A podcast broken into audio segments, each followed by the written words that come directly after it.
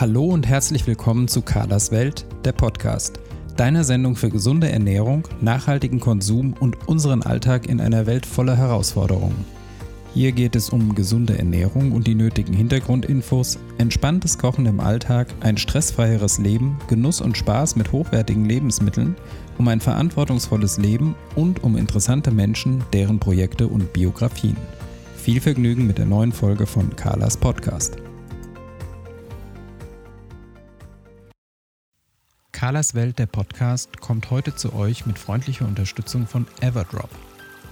Nervt euch das auch, wenn ihr mal in euer Putzmittelregal schaut und dort eine Plastikflasche neben der anderen steht? Die meisten davon werden weggeworfen, sobald sie leer sind und so entstehen 10.000 Tonnen Plastikmüll im Jahr allein durch Putzmittel.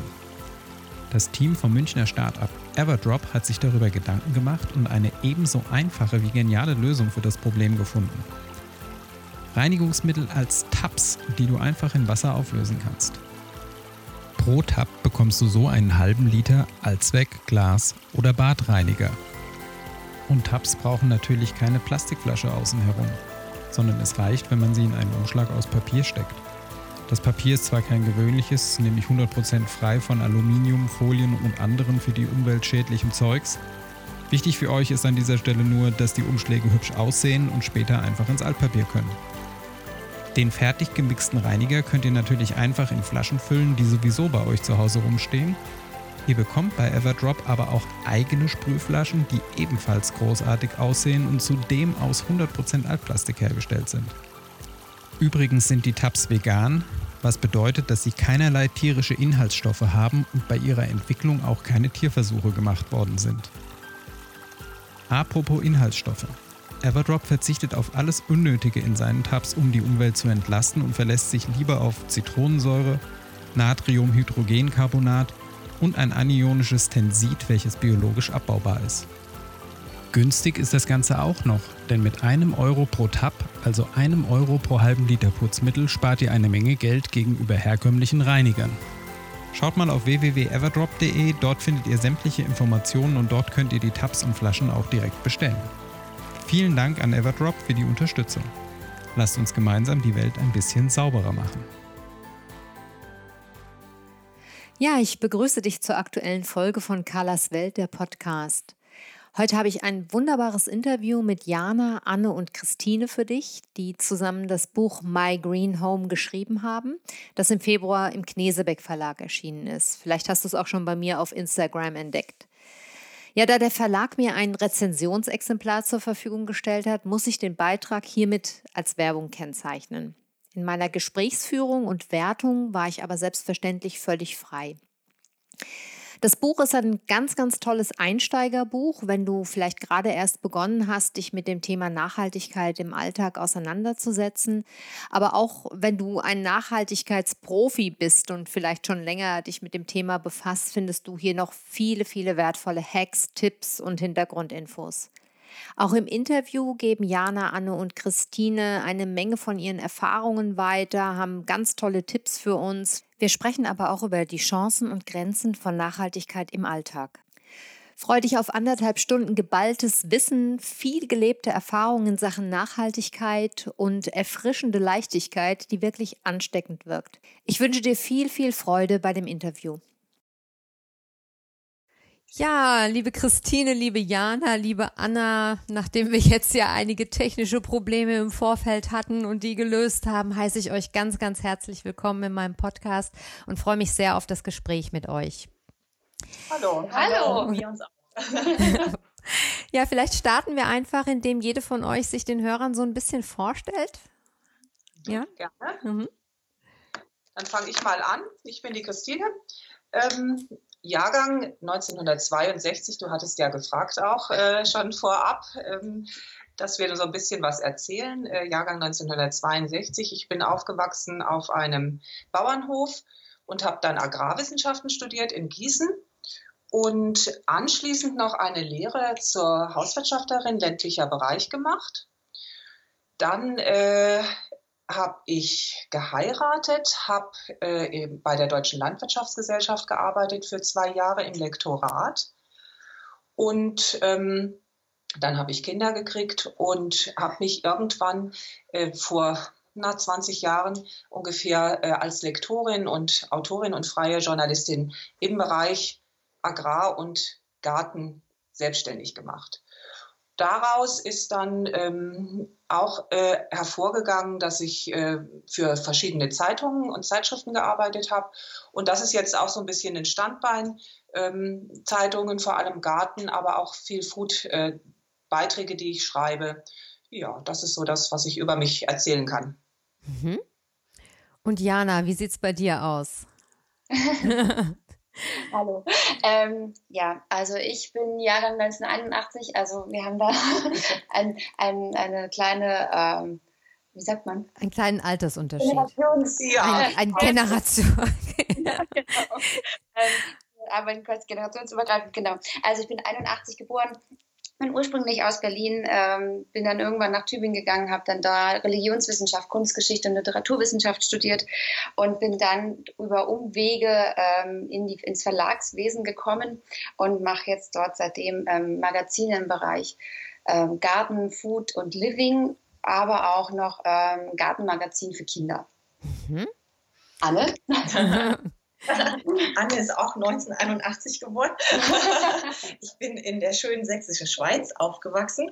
Sehr ländlich, sehr gartig. Und äh, mit 18 sagte mein Vater, sieh zu, dass du in die Welt rauskommst. Also bin ich nach München gezogen, habe dort mein Studium zur Mode- und Kommunikationsgrafikerin gemacht und bin dann eigentlich nach einem Jahr Praktikum direkt als Artdirektorin in ein Heft reingerutscht und da war ich 23 und da habe ich dann praktisch ähm, angefangen, als Artdirektorin für verschiedene Magazine zu arbeiten, habe meine zwei großen Kinder zwischendrin bekommen und es lief alles schön parallel und irgendwann habe ich dann Jana und Christine kennengelernt. Ja, und dann habt ihr gemeinsam ein Buch geschrieben, das jetzt im Februar rausgekommen ist. Das Buch hat den Titel My Green Home und ja, ist gemäß seinem Untertitel ein Guide für ein nachhaltiges Zuhause. Es gibt aber auch ein digitales Magazin mit dem gleichen Titel My Green Home, das ihr schon länger herausgebt. Wie hängen denn das Buch und das Magazin zusammen? Also das Magazin ist äh, der Ursprung eigentlich gewesen. Ähm, das Magazin hat sich, also vor zwei Jahren haben wir uns kennengelernt und haben uns überlegt, wir möchten äh, zusammen was machen mit Nachhaltigkeit. Und daraus ist eben dieses Magazin entstanden, was eigentlich uns allen oder alles vereint, was wir gut finden, wofür wir stehen. Also Nachhaltigkeit, klar, aber Food, äh, ähm, Inneneinrichtungen, ähm, Living, Home, alles, was uns halt äh, gefällt und was uns am Herzen liegt. Ähm, daraus, also das ist das Magazin. Und dann haben wir irgendwann gesagt, es kommt gut an. Ähm, wir haben relativ viele äh, Follower und, und, Abonnenten bei Facebook und ähm, Instagram und haben dann gedacht, ähm, daraus könnten wir auch ein Buch machen aus unserem Wissen, das alles, was wir in den Magazinen so peu à peu immer vorstellen und, und bearbeiten und besprechen, dass wir das mal zusammenfassen, sodass man wirklich ein Buch hat, das man zu Hause hinlegen kann und sagen kann, ah, da gucke ich mal, was kann ich mir für ein, für ein ähm, Waschmittel selber machen oder wie kann ich in der Küche nachhaltiger werden. Das war so unter unsere Intention. Mhm. Das heißt, es ist so ein bisschen das gebündelte Wissen aus den einzelnen Magazinen, so das, was bisher erschienen ist, wenn ich das richtig verstehe? Ja. Mhm. Und das Magazin gibt es seit zwei Jahren. Darf ich fragen, wie viele Leser oder Abonnenten das Magazin hat oder ist das äh, eine Insiderfrage, die nicht gestellt werden darf? Das ist absolut okay. Also äh, bei uns ist es so, dass wir eigentlich äh, das am besten sagen können bei Readly und Yumpu. Ähm, da sind wir nämlich sehr gut vertreten und da haben wir so bei, an Lesern um die 10.000. Mhm. Ähm, Readly wow. und Yahoo, das sind ja, also da kann man das eben auch ganz gut sehen. Äh, das sind Online-Bibliotheken eigentlich. Ich weiß nicht, ob das jeder kennt. Ich erkläre es mal. Da kann man eben für 10 Euro oder 12 Euro im Monat so viele Magazine lesen, wie man möchte. Mhm. Da sind wir eben auch vertreten und dann kann man ganz genau sagen und generieren, äh, wie viele Leser gehen auf die Zeitung, auf welche Berichte, wie lange, auf das Magazin. Ja, und so kommen wir zu unseren Zahlen. Mhm. Mhm. Spannend, ja. Vielleicht können wir die Links sogar zu diesen Online-Bibliotheken, ich denke, das kennen viele vielleicht noch nicht, auch tatsächlich nochmal in die Shownotes stellen. Da, äh, genau, das können wir nochmal machen. Ja, ja, und wenn man jetzt das Projekt, äh, die Projekte zusammennimmt oder das Projekt des Magazins zusammennimmt, ähm, kann man denn davon leben zu dritt oder macht ihr alle nebenher noch was anderes? nee, davon kann man nicht leben. Also wir, wir arbeiten dran, dass wir davon leben können. Das war oder ist auch immer noch unser ganz großes Ziel. Fakt ist aber, dass wir das Magazin eher nebenher machen, ähm, weil wir da nicht so viel verdienen und mit den ganzen anderen Aufträgen, Magazinen, äh, dass wir damit unser Geld verdienen. Mhm. Ja. Mhm. Ja, und ihr drei arbeitet ja jetzt seit 2018 quasi zusammen. Wie kam es denn überhaupt dazu, dass ihr euch kennengelernt habt und beschlossen habt, gemeinsam zu arbeiten? Also dazu gekommen ist es, wir arbeiten ja so bei den anderen Magazinen online zusammen und ähm, ich bin dann in die Nähe von Jana zufällig gezogen. Und dann haben wir gemeint, ach komm, wir treffen uns mal. Und ähm, das hat äh, super funktioniert. Wir haben uns gut verstanden, ähm, gleiche Interessen etc. Und irgendwann haben wir gesagt, komm, wir machen was zusammen. Und äh, dann haben wir überlegt, ähm, wem holen wir noch dazu? Und äh, Christine kannten wir von anderen Projekten und wie sie arbeitet, wie sie schreibt. Und dann haben wir gesagt, oh komm, wir wollen Christine kennenlernen. Mhm. Christine wohnt auch äh, hier in, in, der näheren Umgebung und dann haben wir uns getroffen und ähm, es hat gestimmt, die Chemie und dann haben wir äh, beschlossen, wir machen was zusammen und dadurch ist dann äh, My Green Home entstanden. Schön, eigentlich eine sehr schöne Geschichte. Ja, ja Jana, von dir weiß ich noch gar nicht so viel, deshalb würde ich jetzt äh, mal mit dir starten und noch ein paar Fragen stellen. Du hast ja erzählt schon, du hast Literaturwissenschaft, Religionswissenschaft und Kunstgeschichte studiert. Ja, ja das hat ja erstmal nicht allzu viel zu tun mit Nachhaltigkeit. Nachhaltigkeit. Wie ist denn überhaupt das Thema Nachhaltigkeit in dein Leben gekommen? Ich muss sagen, eigentlich schon relativ früh, weil mein Vater und auch meine Oma ähm, schon immer sehr nachhaltig gelebt haben. Also meine Oma wohnt auf dem Dorf, hatte Hühner und äh, ähm, und, und Hasen einen großen eigenen Garten, in den ich immer gut mit einbezogen worden bin. Und ähm, ich habe das quasi vom Kind auf äh, mit, mitbekommen. Hatte dann immer meinen eigenen Kräutergarten, habe dann aus diesen Kräutern meine eigenen Cremes gerührt und gemacht und ähm, war ganz viel auf dieser Ökoschiene quasi unterwegs. Und, ja, so ist es. ähm, und ähm, ja, ich bin damit quasi einfach aufgewachsen. Mhm, schön. Und du bist ja, wenn ich es richtig verstanden habe, auch schon sehr, sehr tief überhaupt in dieses Thema Nachhaltigkeit eingetaucht. Du bist bei euch auch der Upcycling-Profi. Was kann man denn alles upcyclen? Äh, man kann zum Beispiel ähm, Stoffe hernehmen, also zum Beispiel eine alte Jeans und daraus eine Tasche machen. Oder äh, man nimmt ähm, Dosen, also jetzt ähm, von Tomaten oder was auch immer, gell, und macht daraus äh, Windlichter oder nimmt sie als Blumentöpfe. Ähm, oder man nimmt zum Beispiel ein, ähm, ein, von einem Schraubglas einen Deckel, bespannt ihn so mit Gummis und dann hat man eine tolle Seifenablageschale. Mhm. Also quasi alles möglich. Mhm. Das heißt im Prinzip, wenn ich das richtig verstehe, gibt es nichts, was man nicht upcyclen kann. Das, und äh, handhabst du das auch so? Guckst du jeden Gegenstand so an, dass du sagst, was kann ich vielleicht noch aus dir machen? Wofür kann ich dich nutzen? Ja, auf jeden Fall. Und ähm, wenn ich ihn dann tatsächlich doch nicht brauchen sollte, ähm, äh, frage ich halt meistens dann in meiner näheren Umgebung, ob ich ihn dann quasi weitergeben kann und der dann dort gebraucht wird. Mhm. Und das muss ich mir, das ist jetzt so ein bisschen ähm, das muss ich mir jetzt wirklich auch in der vollen Konsequenz so vorstellen, ähm, denn ich stelle mir gerade so meinen ähm, meinen Mülleimer jetzt quasi vor, ja, und überlege mir jetzt, ähm, ich würde versuchen, jeden Gegenstand noch zu nutzen. Das heißt, bist du schon in deinem eigenen Alltag so weit, dass du sagen kannst, es fällt einfach so wenig Abfall an, dass man den tatsächlich noch anderweitig verwenden kann? Nein, natürlich nicht. Also es gibt natürlich Dinge, die, ähm, die werden weggeschmissen, ganz klar. Aber wir versuchen schon, also wir alle drei, ähm, das wirklich auf ein Minimum zu reduzieren. Mhm. Ja, Christine, du bist die älteste von euch dreien. Das haben die anderen beiden ja schon deutlich gemacht. Deshalb darf ich das auch so sagen.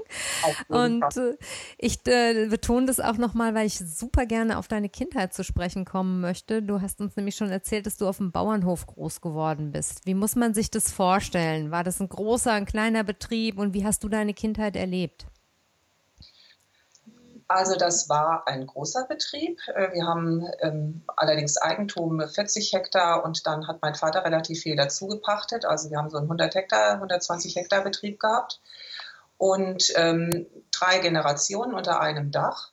Und das, wir haben immer mitgeholfen zu Hause. Wir haben selber geschlachtet. Ähm, alles, was an Knochen da war und abgefallen ist, es ist wirklich wahr, hier die zwei lachen schon, da mussten meine Schwester und ich dann, das wurde gekocht, wurde abgepult, das kriegte dann der Hund. Mhm. Es ist nichts gewesen, was wir nicht verarbeitet haben, großer Garten, also wirklich ganz klassisch.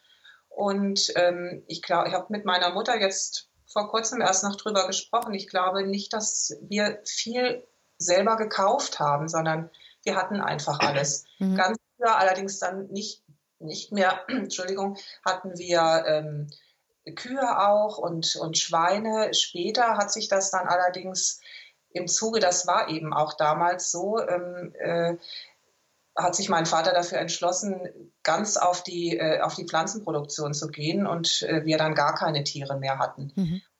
Das ist natürlich jetzt die Frage, ob das gut war oder nicht, aber so war es eben. Mhm. Ja. Und würdest du denn sagen, dass wir am Ende des Tages vielleicht sogar zu solchen Strukturen zurück müssten? Sind wir gesellschaftlich äh, zu weit gegangen in der Weise, wie wir im Moment unsere Nahrungsmittel produzieren? Also das, ich glaube, dass nicht, äh, also diese kleinen bäuerlichen, kleinlandwirtschaftlichen Strukturen haben ähm, teilweise Sinn. Ich glaube A nicht, äh, dass das funktioniert, weil wer soll das machen? Ähm, ich denke mir, also es gehören ja viele Betriebe auf. Es machen viele nicht mehr weiter, unter anderem eben auch äh, ich, obwohl ich das mit meinem Mann eigentlich vorhatte, äh, den Betrieb zu übernehmen. Ich weiß von Biohöfen, äh, von Biobetrieben, äh, gerade im, im Milchviehbetrieben, wo die auch schon sagen, wir schaffen das nicht mehr, weil einfach zu wenig Geld für Nahrungsmittel ausgegeben wird, weil die Landwirte einfach zu wenig verdienen. Und auf der anderen Seite denke ich, ähm, beides geht. Es gibt auch große Biohöfe, diese Brandenburger Betriebe zum Beispiel. Oder ganz faszinierend finde ich auch, äh, da hatten wir neulich mal ein Interview in unserem Magazin, ähm, Veleda, das ist ja mhm. die größte äh, oder die größte zertifizierte ähm, äh, Naturkosmetik ähm, und die arbeiten ja mit in allen ihren Betrieben biologisch. Mhm. Ich glaube, das ist für mich so der Ausblick oder das wäre eine Möglichkeit, eben auch zu sagen, ach, man könnte ja stundenlang drüber reden, und, ähm, dass äh, wir mit, dass wir zum Beispiel so viele Tiere auch auf den Betrieben haben, wie eben auch Dünger oder Gülle dann produziert wird und auch wieder ausgebracht mhm. kann. Also das ist, das ist ein Problem, das man so in den Griff kriegen könnte. Dann haben wir allerdings auch weniger Fleisch. Ähm, müssten das Fleisch teurer machen. Ich glaube, es hängt viel am Preis, dass auch für die Landwirte das attraktiv ist. Mhm. Es könnte, es, es könnte funktionieren, aber es muss ganz schön viel aus meiner Sicht dazu noch getan werden. Mhm. mhm. Das bringt mich zu der Frage, du hast ja erzählt, du hast Agrarwissenschaften studiert, nachdem äh, du auf dem elterlichen Betrieb aufgewachsen bist oder mit dem elterlichen Betrieb aufgewachsen bist. Was genau hat dich an dem Fach interessiert? Also ich bin, das muss ich auch sagen, ich bin absoluter Pflanzenfan. Ich habe auch im Hauptstudiengang Pflanzenproduktion gemacht. Ähm, mit den Tieren, die wir früher hatten, das ist nicht so mein Ding. Ähm, was mich dazu gebracht hat, ich habe einfach den Hof geliebt. Ich, ich, fand das klasse. Ich wollte das übernehmen, ähm, den Betrieb. Und dann ist irgendwann mal klar geworden, dass äh, wir in dieser Region auch zu viert, also zwei Familien, meine Eltern und äh, mein Mann und ich, davon nicht hätten leben können, obwohl es ein großer Betrieb ist, weil mhm. die Bodenzahlen da schlecht sind, weil viele kleine ähm, Stücke sind, die sehr arbeitsaufwendig sind und so weiter. Das hätte nichts, ja, hätte uns wahrscheinlich nichts gebracht. Damals hatten wir aber auch noch nie, nicht die Idee oder wir waren noch nicht so weit zu sagen, wir, wir machen Bio oder wir hatten mal überlegt, Pilze anzubauen, also schon in so Nischen reinzugehen. Mhm. Aber letzten Endes ist nichts daraus geworden. Jetzt sind die Flächen verpachtet. Mhm.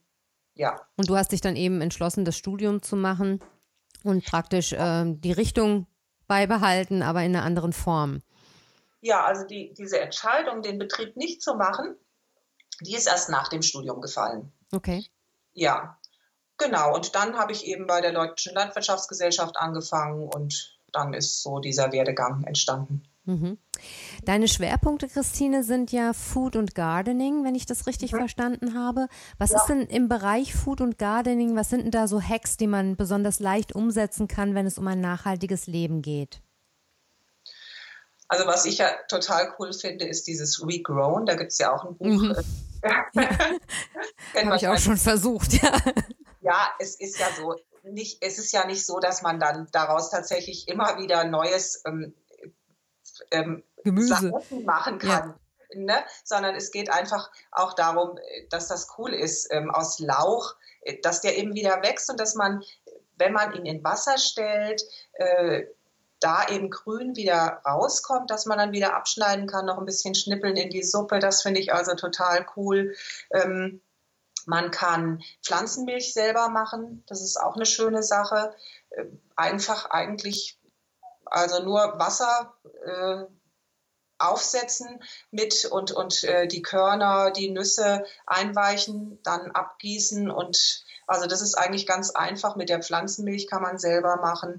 Ähm, Hafermilch zum Beispiel, es geht gut. Äh, dann aus Resten, dass man die Reste einfach nicht wegschmeißt, sondern aus ganz vielen ähm, äh, Gemüseresten nochmal eine Suppe machen kann oder einen Aufstrich, einen schönen Hummus es gibt vieles, was man machen kann. Jana hat schon gesagt, die, die ähm, Kräuter auf der Terrasse oder im Garten kann man verwenden. Natürlich zum Kochen, aber eben auch, um mal eine schöne Salbe draus zu machen.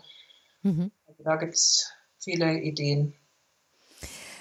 Anne, ich würde mit dir gerne nochmal weitermachen. Du hast ja Kommunikationsdesign studiert und arbeitest als selbstständige Artdirektorin für verschiedene Magazine. Bist du auch für das schöne Layout des Buchs und des Magazins verantwortlich? Ja, ja, danke, bin ich. und wer macht die Fotos bei euch?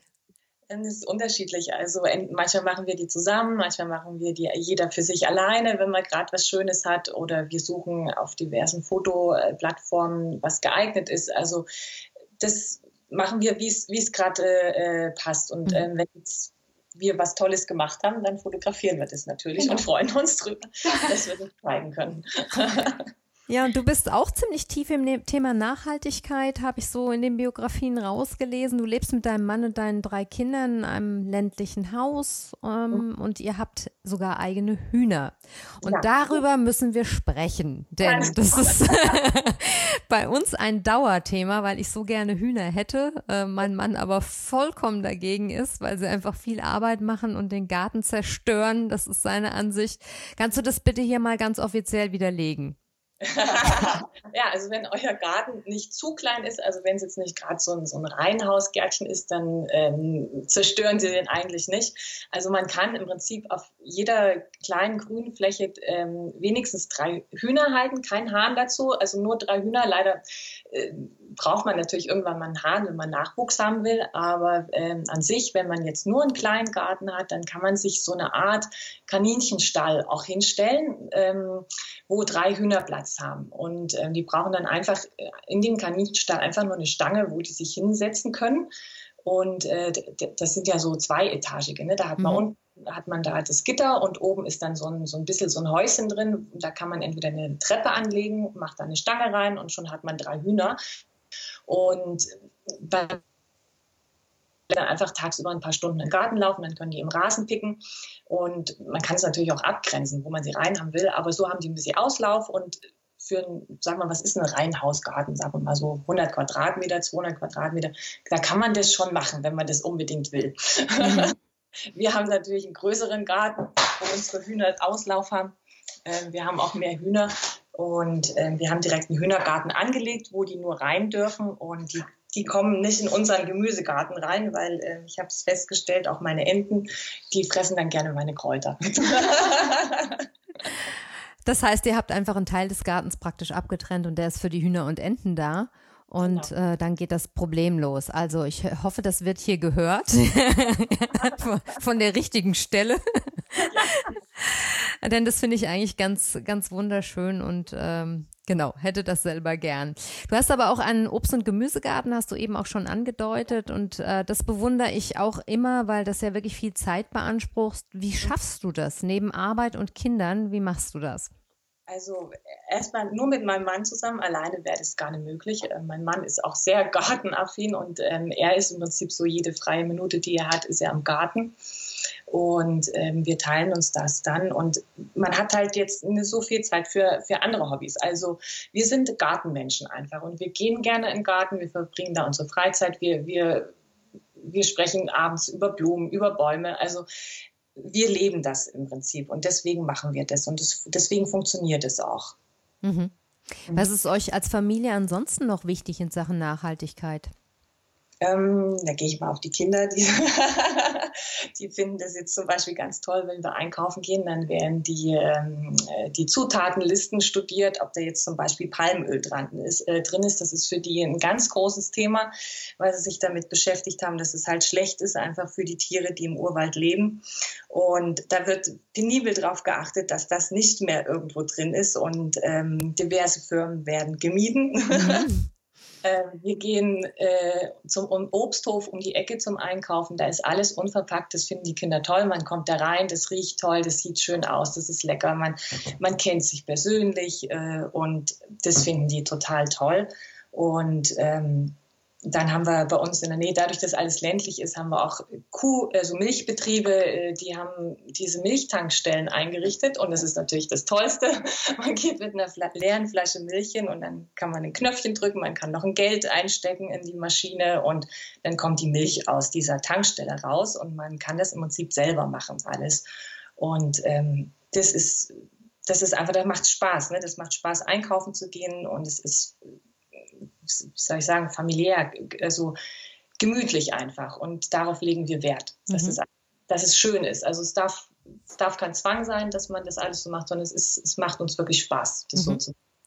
Ist deine Erfahrung auch, dass die Kinder dadurch eine andere Einstellung zum Essen, Kochen haben? Denn das ist was, was ich hier oft ganz höre. Ich bin ja Ernährungsberaterin, habe in der Praxis oft Leute, die sagen, dass die Kinder praktisch überhaupt keine Beziehung zum Essen haben, auch nicht gerne kochen. Und hat sich das, hast du das Gefühl, dass sich das verändert, wenn man die Kinder da schon ganz in dieses Einkaufen mit einbindet? Ja, also die sind ganz interessiert, die ähm, sind auch äh, drauf bedacht. Jetzt, äh, die sind ja jetzt schon pubertär und da sprießt ja doch das ein oder andere aus der Haut raus, äh, dass sie sich gesund ernähren. Also die gucken da auch und sind da echt auch fantasievoll, wo ich dann manchmal denke, wow, was hast du denn jetzt Schönes gemacht? Da wird dann im Prinzip aus Reis oder Couscous mit verschiedenem Gemüse äh, in, in äh, praktischen Mittagessen zum Mitnehmen in die Schule gemacht. Und also die sind da schon und sie kochen gern, sie backen gern und also es, ich denke schon, dass, äh, dass die Kinder viel näher dran sind, wenn sie das alles so mitkriegen. Mhm. Und das war auch so, als sie kleiner waren oder ist das eine neuere Entwicklung? Nee, die sind ist halt ist von klein auf. Also mhm. die haben immer geguckt und äh, also es kam auch vor, wenn man ähm, einkaufen war, dass sie auf einmal einen Apfel oder eine Birne in der Hand hatten und es gegessen haben, bevor man an der Kasse war. okay.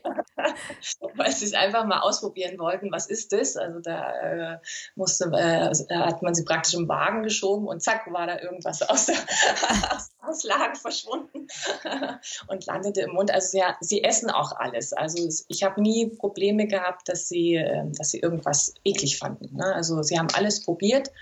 Klar, gibt es immer was, was sie mal ausgelassen haben, aber wo sie sich auch wieder dran gewöhnt haben. Mhm. Finde ich sehr interessant zu hören. Mhm.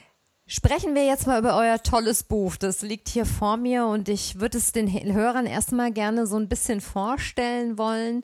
Das Buch ist optisch sehr verwandt mit dem Magazin und das ist auch, ihr korrigiert mich bitte, wenn ich was Falsches sage, es ist auch wie jedes Magazin in fünf Kapitel unterteilt. Das heißt, es gibt im Buch ein Kapitel über Küche, Saubermachen, Bad und Wohnen und dann gibt es noch ein kleines Abschlusskapitel mit allgemeinen nützlichen Tipps. Ähm, man darf sich aber, glaube ich, von den Kapitelüberschriften nicht verwirren lassen. Das sind, so wie ich es empfunden habe, nur Überbegriffe und dahinter verbergen sich dann ähm, viel mehr als diese großen angekündigten Themen, ähm, die sich natürlich auch alle in andere Bereiche übertragen lassen. Mhm. Ganz am Anfang habt ihr 17 Tipps für die ersten Schritte zu mehr Nachhaltigkeit im Leben. Da geht es dann um so Sachen, so Basics wie Müllvermeidung, Mobilität, Wasser, Energie, Verpackungen, Plastikvermeidung und so weiter. Und Dann folgen sehr hilfreiche Checklisten, wie ich finde, um auch so ein bisschen den eigenen Standpunkt in Sachen Nachhaltigkeit und grünes Leben zu ermitteln, bevor es dann in die einzelnen Kapitel startet. Würdet ihr sagen, dass das ein Einsteigerbuch ist oder ist das eher für Menschen gedacht, die sich mit dem Thema schon auseinandergesetzt haben? Also dann, dann antworte ich dir mal. Ähm, ja, es ist definitiv ein Einsteigerbuch, weil es so quasi auch für diejenigen gemacht ist, die in dem Thema noch nicht so tief drin sind. Deswegen haben wir auch so äh, Standardtipps mit reingenommen, wie zum Beispiel Leitungswasser trinken, anstatt welches zu kaufen. Also so diese ganz einfachen Basics äh, sind da drin, die einfach den auch ähm, nicht geübte ähm, einfach gut in, äh, gut in die Nachhaltigkeit reinbringen. Mhm. Und zwar in allen Bereichen, wie du eben schon gesagt hast. Deswegen hatten wir das auch so aufgedröselt in diese fünf Kapitel, sodass man quasi für jeden Bereich einen guten Einstieg in die Nachhaltigkeit hat. Mhm. Ja, das Küchenkapitel, das startet dann auch gleich mit äh, vielen spannenden Seiten zum Thema nachhaltig einkaufen. Da gibt es wieder jede Menge Basic-Tipps von nachhaltigen Verpackungen über das Mitbringen von eigenen Tüten und Körben. Letzteres hat sich ja, also dieses Mitbringen von Tüten, Körben, Taschen, das hat sich ja im Mainstream inzwischen fast schon durchgesetzt. Aber ja, wenn ich das so bei uns sehe mit unseren eigenen Dosen und Behältern für Käse, Fisch, Sauerkraut, sind wir auf dem Wochenmarkt irgendwie doch immer noch die Ausnahme. Ähm, wir sind zwar nicht mehr die Einzigen, das beobachte ich, aber wir sind doch noch die Exoten so ein bisschen. Warum fällt es vielen Leuten so schwer?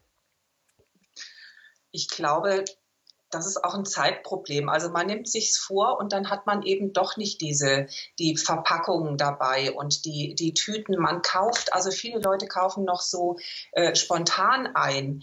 Die, das ist ja auch das so ein bisschen mit dem, mit dem Essen vorbereiten oder Einkaufsliste, dass man sich keine Gedanken macht, was kaufe ich morgen oder was, was esse ich, was koche was koche ich morgen, was, äh, was brauche ich für die Woche, sondern dass ganz viele Menschen spontan einkaufen, vielleicht aber auch nicht so, ein, ähm, so einen großen äh, Vorratsraum haben, wo sie so viel lagern können oder vielleicht sogar eine Gefriertruhe. Ähm, das ist das Problem und man muss es sich schon fest vornehmen. Also so ein, äh, der Start ist eigentlich, glaube ich auch, dass man sich überlegt, was will ich denn essen, was will ich, was will ich einkaufen, was brauche ich. Und dann äh, kommt auch der Gedanke, ich nehme meine Sachen mit, meine Dosen, meine, meine Behälter. Diese, diese Vorbereitung, dieses Bewusstmachen, nicht mhm. kaufen, weil ich jetzt gerade Hunger habe oder so spontan, was kann ich gerade essen, durch den Supermarkt laufen und dann die eine oder andere äh, Dose oder das Fleisch mitnehmen und dann spontan, also spontan kochen. Das ist, glaube ich, noch die Krux dabei. Mhm. Also das kann ich aus eigener Erfahrung auch so bestätigen, als wir angefangen haben, uns vorzunehmen, dass wir eben auch wirklich unsere eigenen Dosen und Behältnisse mitnehmen auf den Markt. Ähm, wir haben das dann immer gleich äh, mit, mit Edelstahl oder Glasgefäßen gemacht. Ähm, da habe ich auch gemerkt, dass das ein Riesenaufwand ist und es ist durchaus vorgekommen, dass wir auf dem Wochenmarkt standen und festgestellt haben, wir haben jetzt wieder unsere Sachen vergessen. Und das muss ich sagen, das war auch nervig und anstrengend am Anfang. Ja, also das ging dann Ping-Pong-mäßig hin und her. Du hast, aber du hättest doch sollen, ja. Ähm, das war echt äh, hart. Aber ich habe festgestellt, das sind so ein paar Wochen gewesen, die holprig waren. Und jetzt ist es so drin bei uns, dass wir auch ganz genau wissen, welche Gefäße wir brauchen, welche sich als praktisch rausgestellt haben, sodass wir auch immer so ein bisschen spontan sein können auf dem Markt. Und in der Tat, ich bin sowieso jemand, der gerne plant, äh, was die Einkäufe angeht, also zumindest für den Wochenmarkt. Ähm, das ist jetzt ganz, ganz easy geworden eigentlich. Und das möchte ich auch auch noch mal ganz deutlich sagen, vielleicht dem einen oder anderen Hörer da auch Mut zu machen, durch diese ersten holprigen Wochen durchzugehen. Ähm, denn dann etabliert sich das eigentlich. Und ich habe es für mich zum Beispiel so, dass ich jetzt äh, praktisch in jeder Tasche, die ich unterwegs unterwegs dabei habe, habe ich immer ein Netz, weil ein Netz ist klein, lässt sich gut verstauen. Und ähm, wenn ich dann spontan irgendwo sage, ich äh, husch da mal noch in den Laden rein, dann habe ich immer was, was ich benutzen kann. Also ich denke, das sind auch auch so Sachen, die sich dann einfach einstellen mit der Zeit. Ja, ihr stellt in dem Kapitel dann auch den Unverpacktladen Grammgenau aus Frankfurt vor. Den kannte ich jetzt noch nicht. Ich kenne einen in Aschaffenburg, da gehen wir häufiger einkaufen. Ähm, die, ähm, die Lebensmittel praktisch, wie der Name schon sagt, unverpackt in eigens mitgebrachte Gefäße dann abfüllen. Und die arbeiten aber jetzt nicht oder überwiegend nicht mit diesen Spendern, wie es aus vielen Unverpacktläden ja bekannt ist, sondern sie füllen an der Theke ab Ähm, fand ich ein ganz spannendes Konzept. Ähm, und mich würde interessieren, aus eurer Sicht, müssten wir vielleicht auch zu so einem Prinzip der Tante Emma-Läden zurück? Äh, an sich finden wir das gar nicht so schlecht, aber flächendeckend glaube ich, dass das nicht funktioniert. Ähm, wie gesagt, also ich wohne auf dem Dorf in Weibersbrunn. Äh, da gibt es jetzt wieder einen Tante-Emma-Laden. Ähm, heute heißt das Dorfladen. Früher gab es das ja auch ganz viel, muss man ja auch sagen. Äh, das ist total klasse. Gerade auf dem Dorf ist das auch ein Stück weit Nachhaltigkeit natürlich, weil ich nicht jedes Mal mit dem Auto in die Stadt fahren muss. Äh, auch nach Aschaffenburg übrigens. Ich bin auch immer mal in dem Unverpacktladen, ähm, um einzukaufen, sondern weil ich da Sachen kaufen kann. Das ist also schon gut. Ähm, auf jeden Fall. Und unverpackt ist gut. Ist aus meiner Sicht natürlich auch ein bisschen ein ähm, Kostenfaktor. Vieles ist teurer im Unverpacktladen es wäre schön, wenn es äh, da noch ein bisschen Luft auch gäbe nach unten, sage ich mal. Ähm, ja, aber ich finde es gut äh, mit diesen Läden, auf jeden Fall, aber äh, flächendeckend weiß ich nicht, ob das Sinn hatte. Ich gebe mal weiter an Jana, die wedelt hier. Tegut zum Beispiel hat ja mittlerweile ähm, in einigen Filialen, leider nicht in allen, aber die haben jetzt auch so unverpackt Stationen bei sich eingerichtet, wo man dann tatsächlich ähm, Nüsse und, und Couscous und so Zeugs mhm. einfach unverpackt mit, mit seinen eigenen Gläsern kaufen kann. In einigen Drogerien ähm, gibt es jetzt mittlerweile so ähm, Waschmittel-Abfüllstationen und ähm, äh, was war es noch? Ich, ich glaube sogar Shampoo und Duschgel war dabei. Aber das ist, sind halt alles leider immer noch Exoten. Davon gibt es zu wenige und wir bräuchten davon definitiv mehr. Ja, und ich glaube, man muss auch abwarten, ob sich das wirklich durchsetzt. Also ich weiß aus den Niederlanden, wo wir häufiger sind, da ähm, gab es in den Supermärkten auch eine Zeit lang oder in einer großen Supermarktkette äh, solche Spender zum selber abfüllen. Und die haben die aus Gründen, die ich nicht kenne, alle wieder abgeschafft. Also scheint auch so eine ähm, für viele so ein Versuchsballon zu sein. Ne? Ja, auf jeden Fall. Sich das dann bewährt, ja. Vielleicht ist es auch zu unpraktisch oder sehr kompliziert dann mit dem Abwägen an der Kasse und so. Das weiß ich jetzt alles nicht. Ähm, ich will auf eure Tipps zum selbermachen nochmal zu sprechen kommen, denn die finde ich ganz genial im Buch. Das Buch ist ja praktisch gespickt immer wieder mit solchen Tipps, was man alles wirklich selber machen kann und tatsächlich mit einfachen Mitteln von Hand. Also das sind nicht hochkomplizierte Dinge, die man eigentlich nur kann, wenn man eine Schreinerlehre hat ähm, oder extrem gut Handarbeiten kann. Ähm, unter anderem äh, gibt ihr auch einen Tipp zum selbermachen von Joghurt.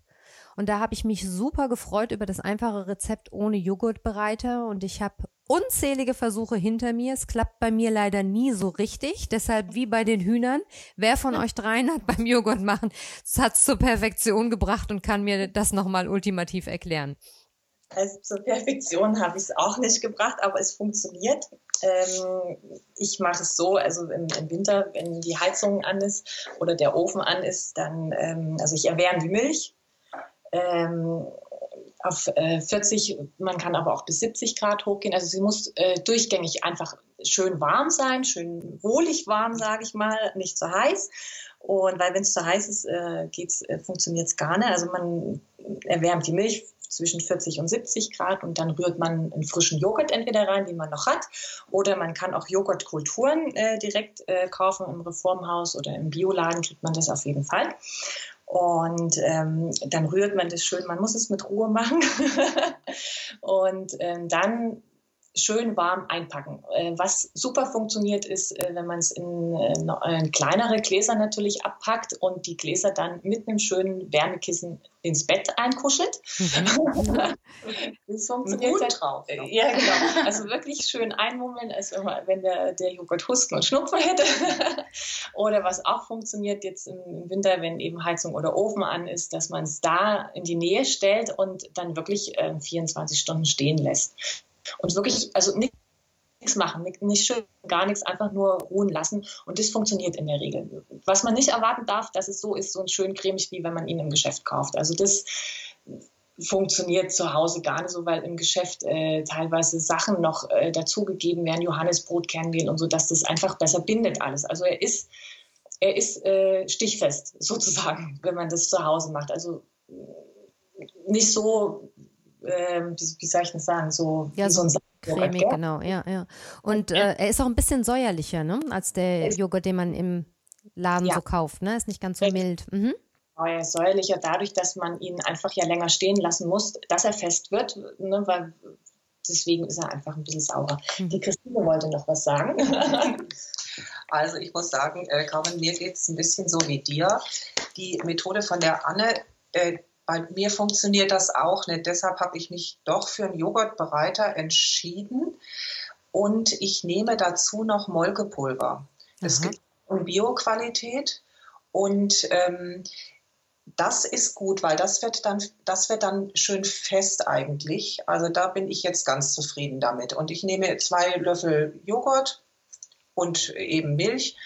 Da ist dann die Temperatur im Joghurtbereiter gut. Mit dem Nicht-Bewegen, das ist, glaube ich, essentiell. Wenn man das bewegt, diese Masse, das ist ganz schlecht, dann wird da nichts draus. Mhm. Aber ansonsten mit dem Magermilchpulver, das macht es noch ein bisschen fester. Mhm. Also das ist so mein Tipp ich finde das klasse, wenn das ohne geht, aber bei mir hat es auch nicht funktioniert. Aber ich glaube, das ist auch so, das ist wie mit dem Hefeteig. Die einen ja. können es, die anderen nicht. Also damit muss man sich abfinden. Oder beim Sauerteig, genau. Ja, ich schätze, dass da ein Huhn mit im Bett liegt und äh, dass deshalb den, dass der Joghurt auf besondere Art und Weise gewärmt wird. Ich sollte das vielleicht mal mit unserem Hund versuchen. vielleicht funktioniert es dann bei mir auch. Aber der Tipp mit dem Joghurtbereiter ist natürlich ganz äh, auch nochmal ganz gut. Ich wollte ganz gerne, äh, oder ich bin gerade dabei, so ein bisschen bisschen auf zusätzliche Küchengeräte eher zu verzichten. Ja. Deshalb äh, finde ich das ganz spannend. Und bei mir könnte es tatsächlich daran gelegen haben, dass ich sehr gerne so alle Stunde mal nachgeguckt habe und alle Gläschen angehoben habe. Und das scheint ja dann wohl der Kardinalfehler zu sein. Ne? Das mit Sicherheit, ja. Ja, gut, also ich werde ich weiter experimentieren. Ja, zum Thema Küche gehört ja auch das Thema Meal Prep und die Planung von Mahlzeiten. Das spielt hier im Podcast ja auch immer mal eine Rolle. Ähm, was hat denn Meal Prep und die Planung und Vorbereitung überhaupt mit Nachhaltigkeit zu tun? Also erstmal ist das ein ganz wichtiger Punkt, um sich bewusst zu machen, äh, was esse ich. Wir hatten es vorhin schon, was esse ich, was kaufe ich ein. Da ist, fängt die Nachhaltigkeit ja schon an. Also ich, ich überlege mir, ähm, was ist saisonal jetzt gerade wichtig äh, äh, zu kaufen, was ist jetzt gerade, was gibt es jetzt gerade. Äh, das kommt schon mal auf meine Liste, auf meine Einkaufsliste. Also ich überlege mir, was könnte ich kochen und was äh, gibt es momentan regional an Produkten, an Obst, an Gemüse. Ähm, und das ist so der erste Schritt und das ist das Nachhaltige. Dann gehe ich ins, in den äh, Supermarkt oder in den Unverpacktladen ähm, und habe meine Liste und kaufe nicht so viel nebenher. Also das, da kann man sich schon ganz gut disziplinieren, weil also ich kenne es von mir, vor allem wenn ich Hunger habe, dann gehe ich mhm. natürlich los und, und kaufe und kaufe. Manches nehme ich dann aber oft auch gar mhm. nicht. Aber jedenfalls war das früher so, das ist heute nicht mehr so. Ähm, dass ich wirklich ganz bewusst einkaufe und auch nur das, was ich brauche. Und da liegt die Nachhaltigkeit äh, drin, dass ich mir bewusst mache, eben, was will ich essen und was, äh, was ist gut. Und dass es auch noch äh, gesund wenn man sich so ernährt. Also und Gesundheit ist ja auch, Nachhaltigkeit ist ja ein großes Thema, eben nicht nur Umweltbewusstsein und, und Ökologie und so weiter, sondern da kommen ja viele andere Sachen dazu. Ich gehe eben auch, wenn ich eine Einkaufsliste mache, gehe ich einmal in der Woche einkaufen für die ganze Woche und nicht jeden Tag ein bisschen was. Das ist auch gut. Ähm, genau, ich bewege mein Auto nicht so viel wenn ich nicht gerade mit dem Fahrrad oder zu Fuß äh, zum Einkaufen gehe. Also das sind so kleine Schritte. Auf den ersten Blick verbindet man das vielleicht nicht miteinander, aber ich glaube, dass diese kleinen Schritte zusammen wirklich gut, gut sind und, und ähm, sehr nachhaltig sind mhm. in Bezug auf Meal Prep und Einkaufsliste. Ja. Also das kann ich auch nochmal aus meiner Erfahrung voll und ganz bestätigen. Ähm, wir haben hier eine Zeit lang auch so ähm, gewirtschaftet, dass wir einfach samstags auf den Markt gefahren sind und alles gekauft haben, was wir schön fanden. Und das ist dann im Laufe der Woche im Kühlschrank mehr oder weniger vergammelt, weil man einfach äh, die Mengen völlig ähm, ja, unterschätzt, die man da kauft. Ja, und das und vielleicht auch überschätzt, was man da im Laufe der Woche wirklich braucht. Und ähm, wir sind schon seit einigen Jahren auch zu einer Planung übergegangen und ich rate das auch immer meinen Klienten in der Ernährungsberatung, also sich wirklich so ein bisschen im Vorlauf zu überlegen, was man kochen möchte. Denn aus meiner Erfahrung ist das eben nicht nur fürs Einkaufen sehr gut, sondern auch hinterher, wenn ich nach Hause komme und mir der Magen eigentlich in den Kniekehlen hängt, dann ist es günstig, wenn ich weiß, was ich für heute vorhatte zu kochen und mich nicht auf den Kühlschrank stürze und irgendwas wahllos esse.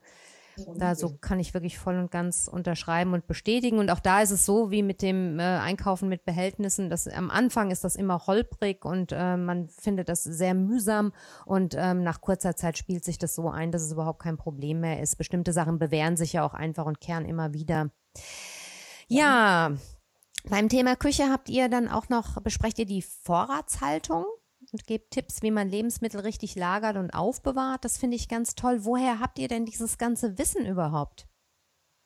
Also bei mir ist es schon so, dass ich es tatsächlich von früher, von meiner Kindheit her habe und ich habe äh, dir ja auch schon, äh, auch schon erzählt, dass ich noch eine Lehre gemacht habe nach dem Studium zur Land äh, Hauswirtschafterin ländlicher Bereich und da ist das schon ein großes Thema. Also diese Vorratshaltung ähm, ist ganz wichtig, dass ich auch Produkte, die ich im Garten habe oder die eben saisonal jetzt ähm, und regional angeboten werden, dass ich die verarbeiten kann, dass ich aus den Äpfeln, die es im Herbst gibt, ähm, einen Apfelmus machen kann, dass ich im Winter noch essen kann, dass ich äh, die Johannisbeeren entsafte und ähm, dann Saft im Winter habe. Also diese, die Vorratshaltung war ja also man muss es ja sagen, das war ja früher ganz wichtig. Wir haben das verloren, äh, dieses Wissen äh, eine Zeit lang, weil man eben immer noch alles kaufen kann. Aber es ist natürlich viel besser, aus den Produkten, die wir hier haben, was zu machen und auch ein Vorrat sich. Man kann ja auch was trocknen und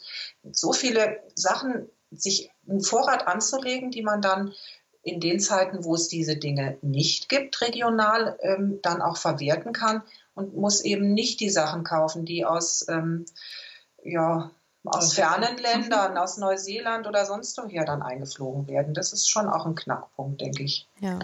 Hm. Hm. Was ich auch sehr mag in dem Buch sind die Hintergrundinfos. Das sind manchmal ganz nützliche Kleinigkeiten. Das zum Beispiel fand ich interessant, dass es recycelte Alufolie gibt. Das wusste ich vorher nicht. Ich benutze mhm. sowieso seit Jahren keine mehr, aber ich fand das trotzdem interessant, das zu erfahren. Und den, so einen Tipp kann man ja durchaus mal weitergeben an Menschen, die ohne Alufolie nicht auskommen. Und äh, das Küchenkapitel, das schließt dann mit Tipps für die Resteverwertung und fürs Kompostieren ab. Und damit ist dieses äh, Küchenkapitel äh, mit rund 80 Seiten ja auch eins der längsten im Buch. Können wir in der Küche und beim Einkaufen Nachhaltigkeit am besten leben? Also ich glaube, dass man das in der Küche ganz gut leben kann. Das stimmt, aber es gibt auf jeden Fall auch noch andere äh, Bereiche. Also wenn im, im Bad oder bei der, bei der Haushaltspflege, äh, da kann man auch ganz viel machen bei der Wäschepflege, äh, auf viele Putzmittel und, und auch äh, synthetische Tücher und so weiter verzichten. Also da geht, es geht schon einiges insgesamt im Haushalt und im häuslichen Leben. Ja, dann gehen wir doch mal ins nächste Kapitel. Das ist nämlich das Aufräumen und Saubermachen. Also Müll, Mülltrennung, Recycling und sowas sind da die Stichwörter, aber auch Ausmisten, Verschenken, Verkaufen, Spenden. Seit Marie Kondo sind wir ja alle sensibilisiert für das Thema. Und mhm. wie steht ihr dazu? Wie wichtig ist, dass wir reduzierter leben und uns von Dingen trennen? Also, ähm, wir sind da ganz unterschiedlich. aber ähm, was, das werden wir auch immer wieder gefragt, muss, muss ich mich jetzt von allen trennen und das alles austauschen? Also das auf keinen Fall. Also das, was man jetzt hat in seinem Leben, ähm, das, das muss man im Prinzip jetzt nicht wegwerfen, sondern man behält es. Man soll eher darauf achten, dass man im Prinzip nicht so viel Neues konsumiert, sondern da genauso achtsam einkaufen, wie man jetzt ähm, Nahrungsmittel einkauft. Und ähm, jetzt von Dingen trennen, das ist immer so eine Sache, jeder sieht es anders. Ne? Jeder hat was anderes gerne, braucht was anderes und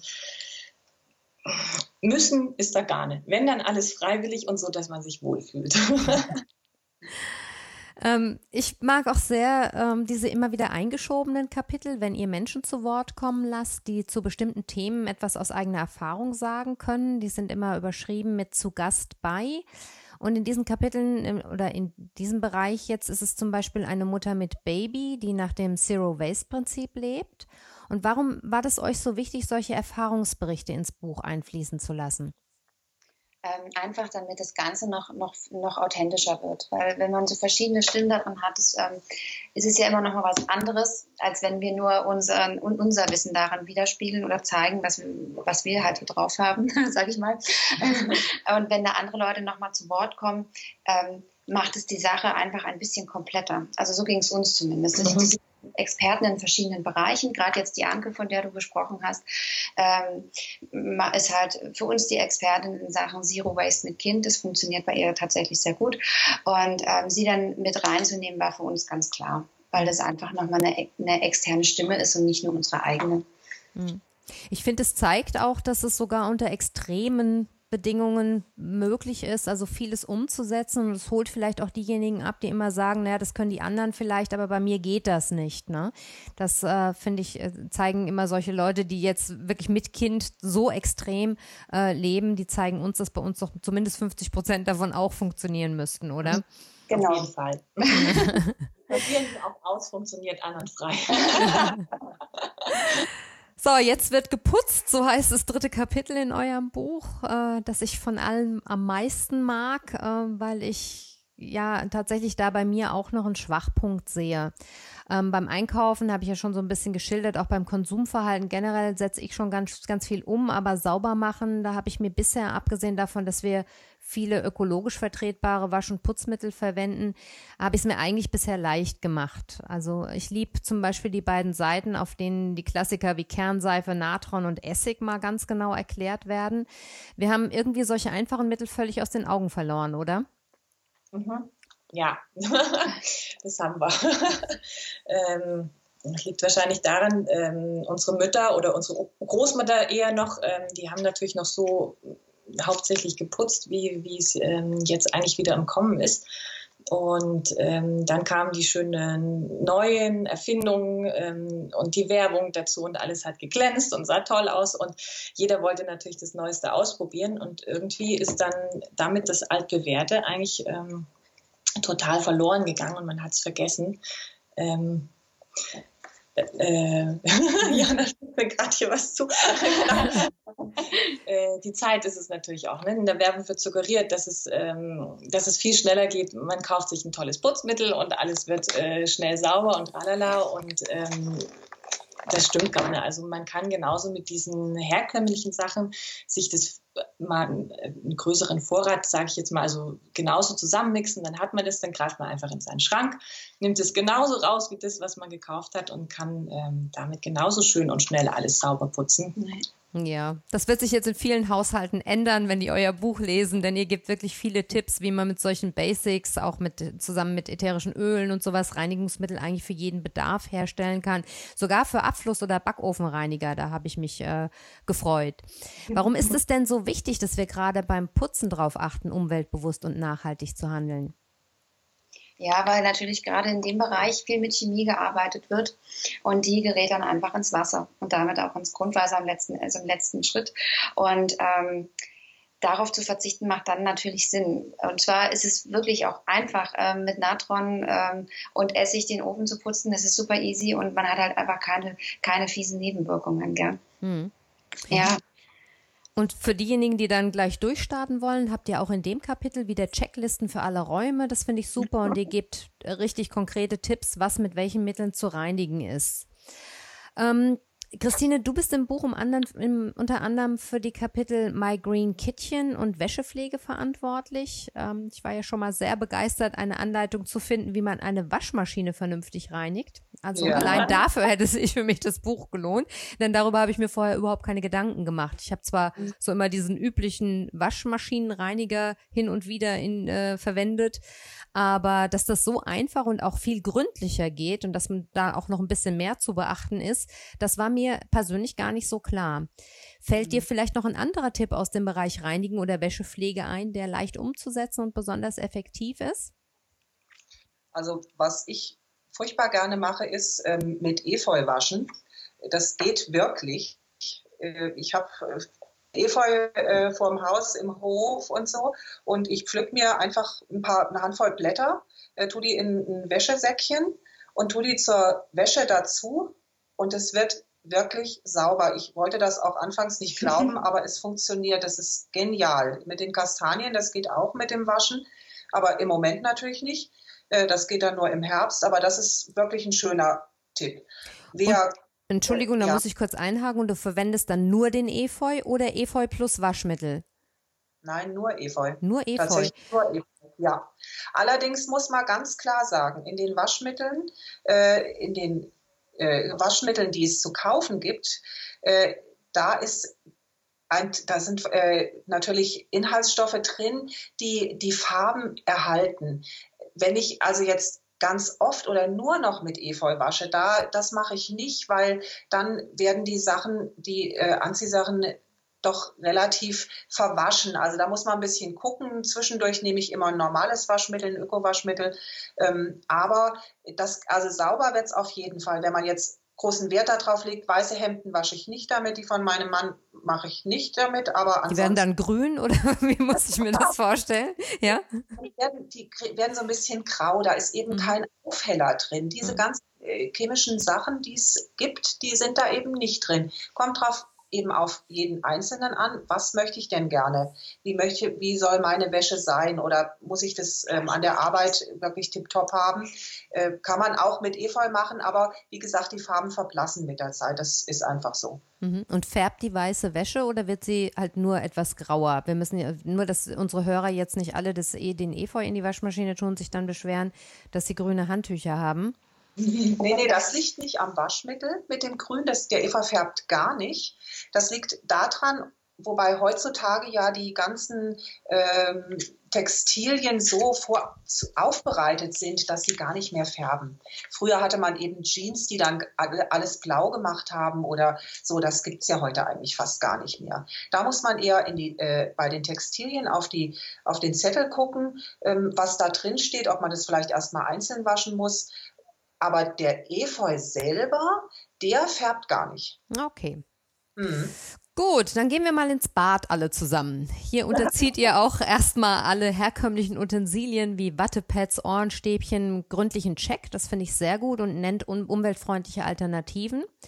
Und in dem Kapitel habt ihr auch wieder Praxisbeispiele untergebracht. Und was ich ja total liebe, sind die darin enthaltenen Tipps zum Selbermachen, wie in den anderen Kapiteln auch. Also Putzschwämme, Waschtücher, Abschminkpads kann man ja tatsächlich sehr einfach und sehr leicht selbst machen. Und es macht auch noch Spaß. Also ich habe gleich, nachdem ich das bei euch gelesen habe, ein paar Abschminkpads gehäkelt als Geschenk für eine Freundin. ja, das ging super schnell und das war auch ein super süßes Geschenk, das gut angekommen ist. Mhm. Nähen kann ich leider nicht so gut, deshalb kam mir da die Häkelvariante sehr entgegen. Finde ich eine ganz, ganz tolle Idee und das wollte ich unbedingt nochmal erwähnt haben, um eben auch zu sagen, dass man ohne großes handwerkliches Können vieles da super umsetzen kann. Im Kapitel Bart erklärt ihr dann auch, wie man Kosmetik selber machen kann. Es gibt zwei Rezepte für selbstgemachte Seife und ihr habt sogar eine kleine Kräuterkunde integriert. Wer von euch dreien hat nochmal dieses Wissen über Kräuter beigesteuert? Das war zum größten Teil ich, wobei wir eigentlich alle ähm, Kräuter auch selber kultivieren und auch selber ähm, Kosmetik machen, also mehr oder weniger, jede von uns. Aber äh, das Wissen zu den Kräutern habe zum größten Teil ich beigesteuert.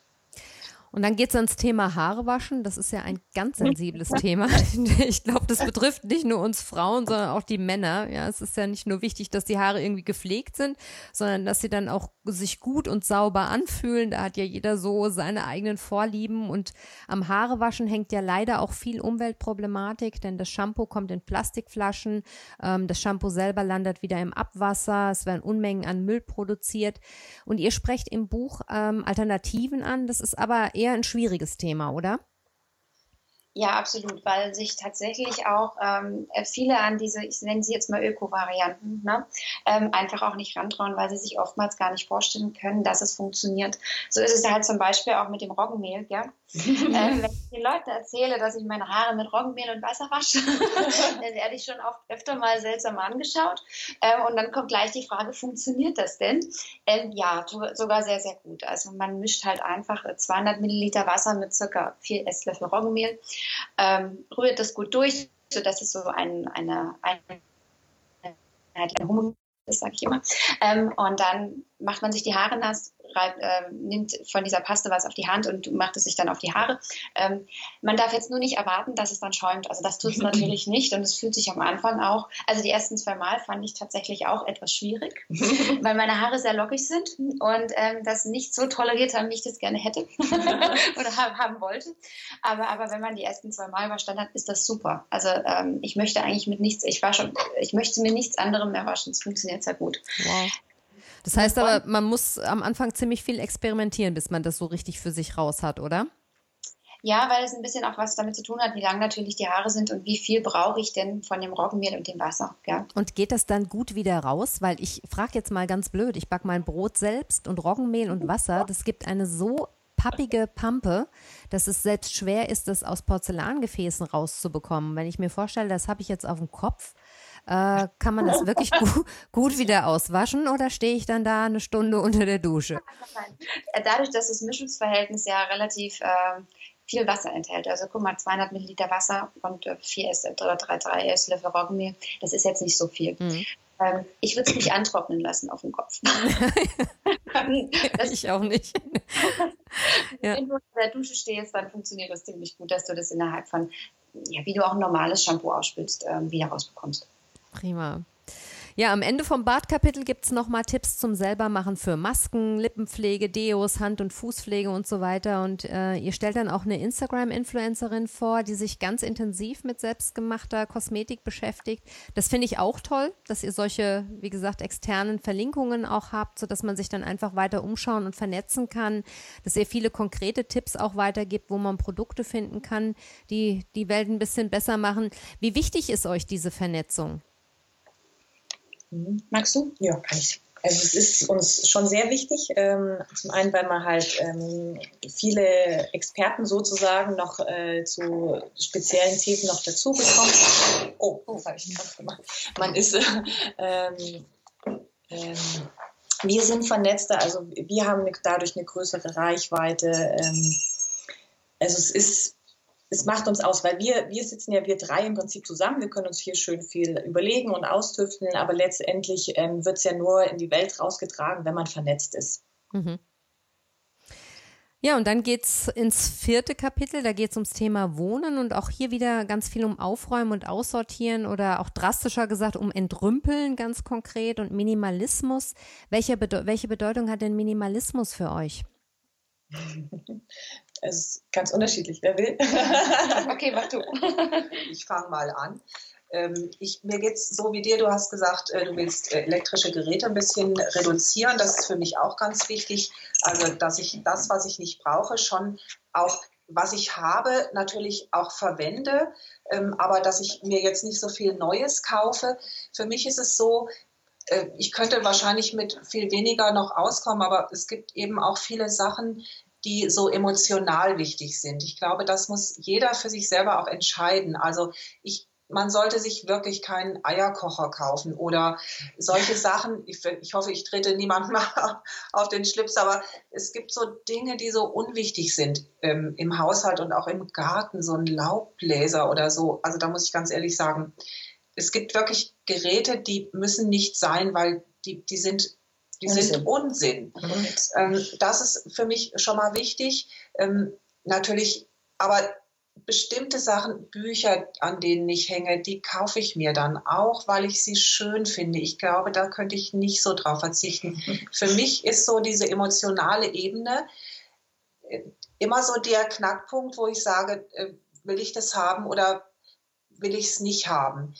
Diese äh, Grafik, die wir auch im Buch haben und die es ja auch schon öfter gibt, dann zu sagen, manchmal, ich stehe vor einem, vor einem Gegenstand, den ich eigentlich gerne haben würde, aber ich lasse ihn jetzt noch mal stehen, ich kaufe mir das nicht, überlege mir, ob ich es ob brauche, äh, gehe vielleicht später noch mal hin oder ich vergesse es dann sogar. Das ist ein guter Ansatz für, Min für Minimalismus für mich persönlich. Also ja, ich Minimalismus ja, aber ich kann es nicht so super umsetzen, ehrlich gesagt, muss ich ganz ehrlich sagen. Mhm. Wie ist es bei euch beiden anderen? Genau. Also ich kann es bestätigen, was Christine sagt. Ich mache das genauso. Ich kaufe das nicht gleich, sondern lasse es erstmal liegen, gehe sozusagen mhm. schwanger mit den Gedanken. ähm, und aber was halt ähm, schwierig ist, wenn man jetzt zum Beispiel für die Kinder, ne, also da, da geht's los, dass die Geburtstag haben, da fragt die ganze Familie, was wünschst du dir, was möchtest du?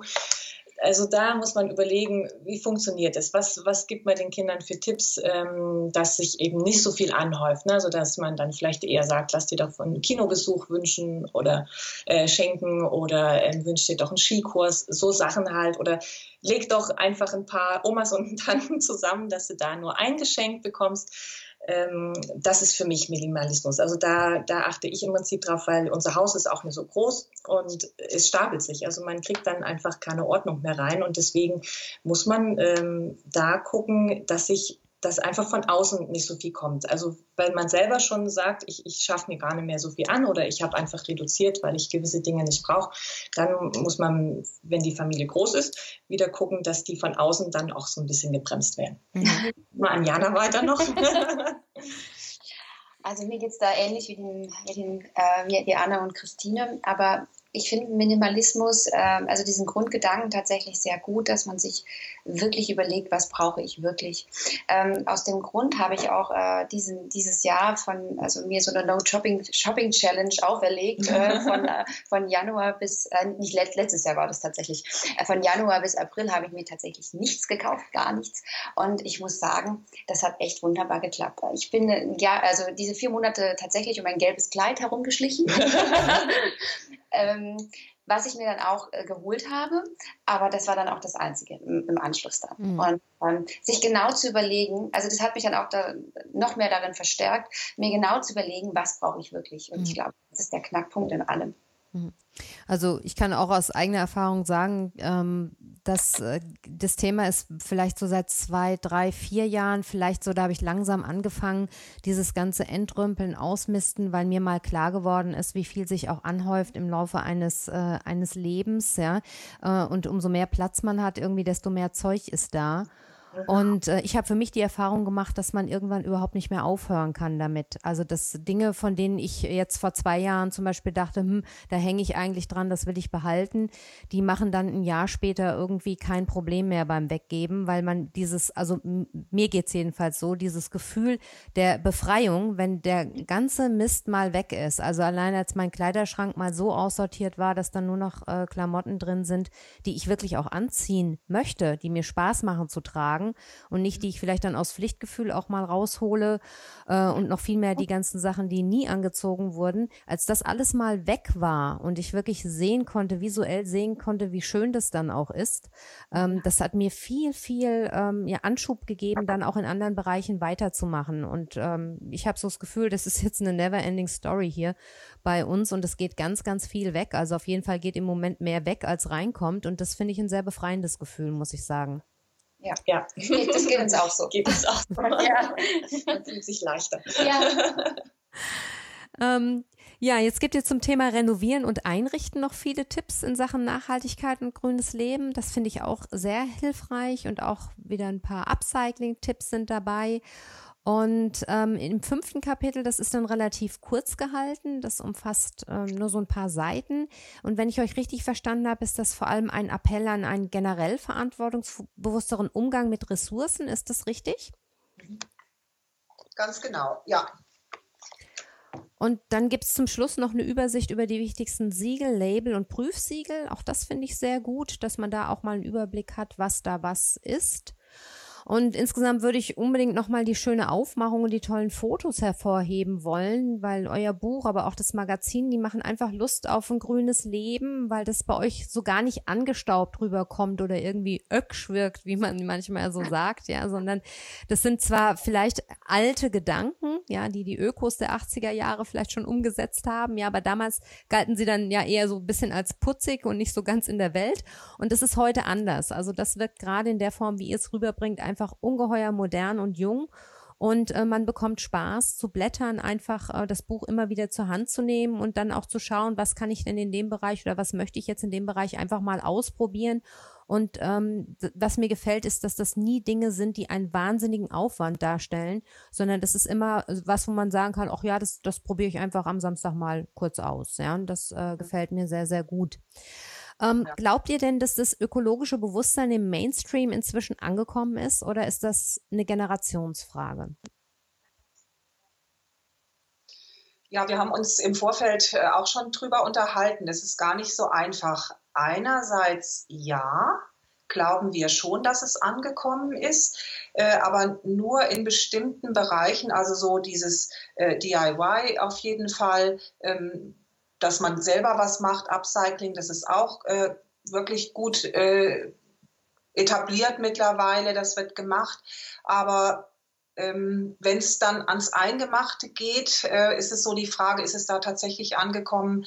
Wir sind ein bisschen am zweifeln, ob das tatsächlich so ist. Mhm. Generationenfrage, auch ja und nein. Also wenn ich jetzt denke, meine Schwiegermutter hat noch vor zehn Jahren, ähm, bis vor zehn Jahren das Wasch, also das Wasser von der Waschmaschine aufgefangen und zum Spülen von der Toilette genommen.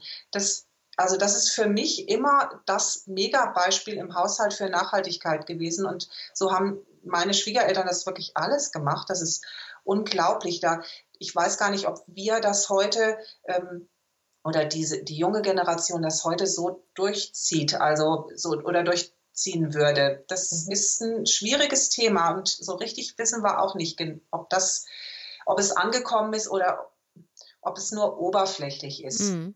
Hm.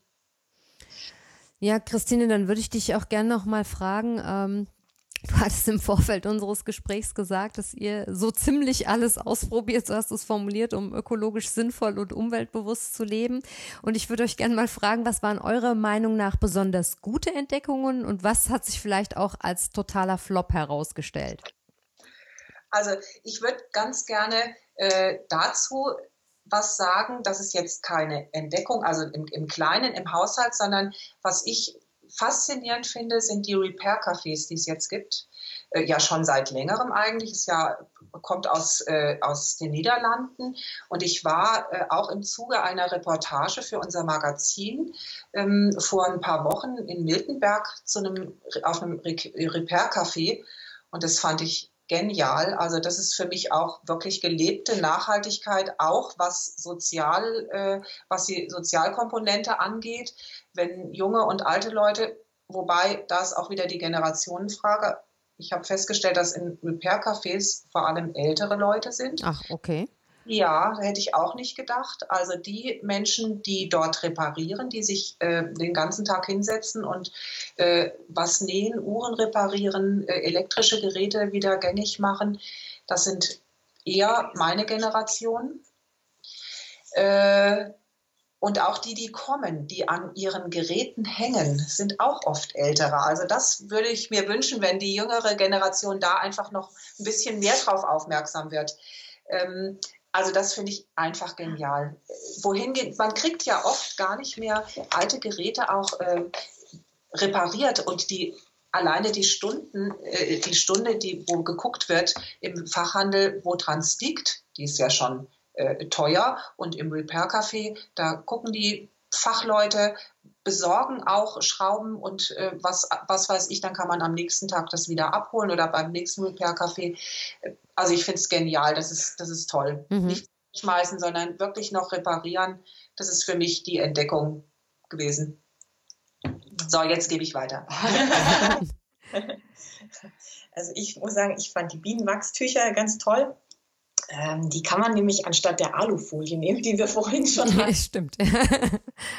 Sie sind einfach, die riechen gut, man kann sie abwaschen, also kalt natürlich, dass das Wachsen rausgeht. Also sie funktionieren einwandfrei. Das Brot hält sich gut drin. Ähm, man kann die sogar selber machen. Also mein Schwager zum Beispiel, der hat Bienen, äh, der gibt mir dann Wachs oder man kann das Wachs auch bei ähm, äh, Imkern kaufen. Dann holt man sich einen schönen Bio-Baumwollstoff und dann kann man das äh, schön einbügeln. Also da kann man sich sogar seine Wunschmuster machen. Man musste nicht kaufen. Also das war für mich äh, die Entdeckung, die ich toll fand. Und gab es also auch irgendeinen Flop? Irgendwas, wo du gesagt hast, habe ich ausprobiert und das ging echt gar nicht? ähm, ausprobiert jetzt nicht, aber ähm, wo ich immer wieder drauf stoße, ist der Flop für mich im Prinzip, ähm, wenn wir jetzt aufs Plastik zurückkommen, was in der Umwelt ist, da wird ja, wird ja jetzt ganz viel angeboten, dass äh, Plastik am Meer, am Meer gesammelt wird, aus dem Meer gesammelt wird und daraus werden dann Klamotten zum Beispiel hergestellt. Äh, Kleidungsstücke. Und da denke ich mir dann so, das ist für mich der totale Flop, weil dadurch, ähm, das, das Plastik wird zwar praktisch wieder verwertet, aber die Wasch Klamotten kommen in die Waschmaschine und da geht ja viel mehr äh, Plastik wieder ins Wasser rein, vor allem dann dieses Mikroplastik. Stimmt, ja. Und, äh, das ist ja dann noch viel, viel kleiner und kommt wieder zurück ins Wasser, ins Meer und, und in die Flüsse. Und das ist für mich eigentlich, wie gesagt, das ist ein Flop. Also das klingt erstmal toll für, für Außenstehende, die vielleicht nicht so in der Materie sind, aber wenn man darüber nachdenkt, dann fragt man sich, hm, ist das jetzt der richtige Weg, äh, Plastik so zu verwerten? Wichtiger Hinweis, vielen Dank. Ja, habe ich mir auch noch keine Gedanken dazu gemacht, aber du hast natürlich völlig recht. Ja. Es gibt ja auch, wenn ich das noch kurz sagen darf, es gibt ja auch mittlerweile so Auffangsäckchen für die mhm, Waschmaschine. Genau, ja. Und für, für äh, synthetische Materialien. Da ich, frage ich mich auch manchmal, wohin äh, also das wird aufgefangen, aber wenn, wenn ich dann die, äh, dieses Säckchen irgendwann mal, warum auch immer, oder wann, wann werde ich denn das entsorgen müssen und wo entsorge ich es? Und dann ist ja dieser Plastikmüll, die, dieser Mikroplastik ist ja dann da drin. Also da kann ich aus eigener Erfahrung sagen, das sind wiederverwendbare äh, Dinger, die haben wir auch. Also wenn wir mal irgendwelche Jacken waschen, wo Synthetik eben mit drin ist, dann ja. kommen die einfach, das ist ein relativ großer Beutel und ja. da kommt das rein und die Jacke holt man nachher aus diesem, äh, aus diesem Beutel wieder raus und im Beutel sammeln sich diese ganzen ähm, Plastikfasern, die eventuell ausgewaschen werden und das kann man dann einfach raustun und im Müll entsorgen.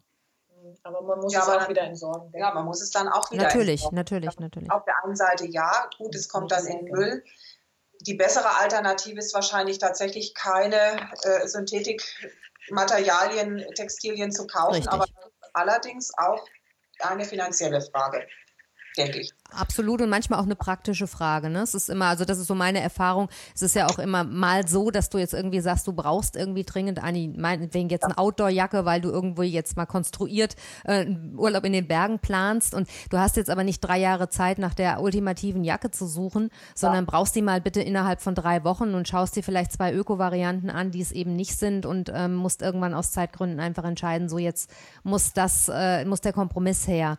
Und ja. ich finde, für solche Sachen sind dann diese diese, Waschsäcke eigentlich ganz, ganz brauchbar und gut. Und ich fand eben auch für, für Klamotten, wo ich einfach gesagt habe, das enthält zwar jetzt Synthetik, ich möchte das aber nicht ähm, entsorgen, sondern ich möchte den Pulli meinetwegen weiter nutzen, aber ich möchte eben jetzt beim Waschen darauf achten, dass die Fasern nicht mehr ins Wasser gelangen. Also das war für mich eigentlich der Grund, ja. mir das mhm. anzuschaffen. Ja, genau. Mhm. Gut. Gut, ja, ich würde ganz gerne, weil wir so am Ende unseres Interviews langsam ankommen, ganz gerne für, damit unsere Hörer einfach aus dem Gespräch nochmal ein paar konkrete Ideen mitnehmen können. Ihr habt zwar schon super viele Tipps gegeben, aber ich hatte mir überlegt, dass wir vielleicht so eine schnelle Runde machen, nochmal ein paar Bereiche durchgehen und vielleicht äh, ich euch so einen Ball zuspiele aus einem Bereich und diejenige von euch, die sich angesprochen fühlt, vielleicht einen Nachhaltigkeitstipp einfach aus diesem Bereich gebt. Habt ihr Lust dazu? Ja, klar. Dann auf geht's. Wie sieht's mit der Küche aus? Nachhaltigkeitstipp für die Küche. Hat, ja, habe ich ja auch schon ein bisschen was gesagt. Also äh, Regrown finde ich einen coolen Nachhaltigkeitstipp. Äh, einfrieren in Gläsern ist äh, auch Sehr was, gut, was wir ja. jetzt auch, äh, was gemacht haben. Das ist ein, äh, eine gute Idee. Geht, funktioniert auch richtig gut. Ähm, die Abfälle den Hühnern füttern. ja. Oder auch Kompost geben und ähm, sich schöne Gartenerde daraus wiederherstellen. Gut. Äh, das mit dem Einfrieren in Gläsern kann ich übrigens bestätigen, das praktiziere ich seit vielen, vielen Jahren und äh, benutze diese Weggläser dazu, wenn man jetzt mal einen ganz konkreten Tipp geben möchte, die man ja auch gut mit, den Klett, äh, mit diesen Klemmverschlüssen dann mhm. auch verschließen kann, die es in verschiedenen Größen und Formen gibt und das funktioniert bei uns ideal, ja. Ähm, Bereich Kleidung.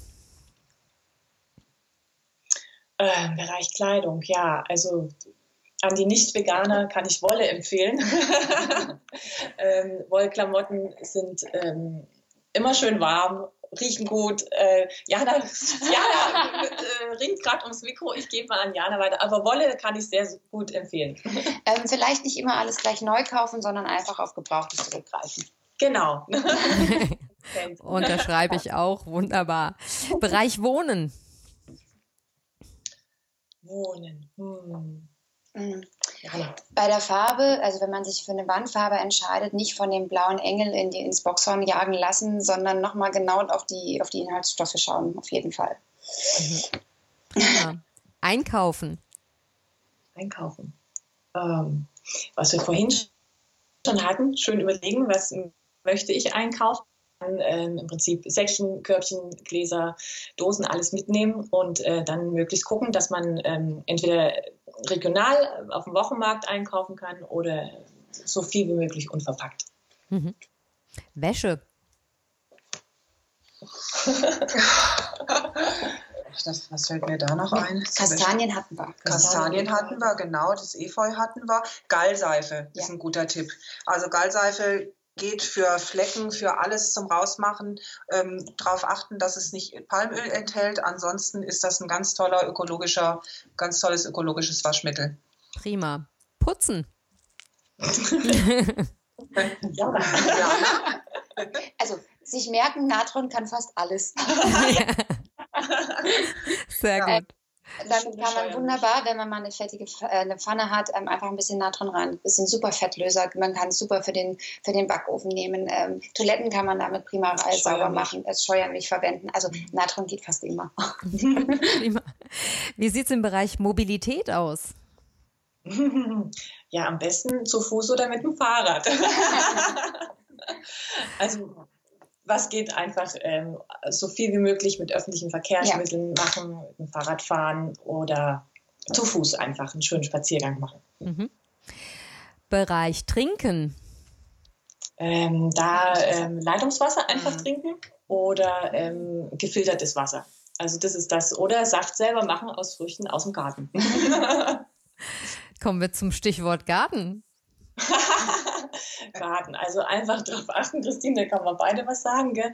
Ähm, dass man einfach torfreie Erde nimmt und äh, selbst hergestellte Dünger, keine Chemie, sondern aus Pflanzen hergestellten Dünger. Ich gebe mal an Christine noch weiter. Eventuell auch mal ein äh, dauerhaftes Gemüse anbauen und ähm, äh, kultivieren. Ja, jetzt nochmal an Diana.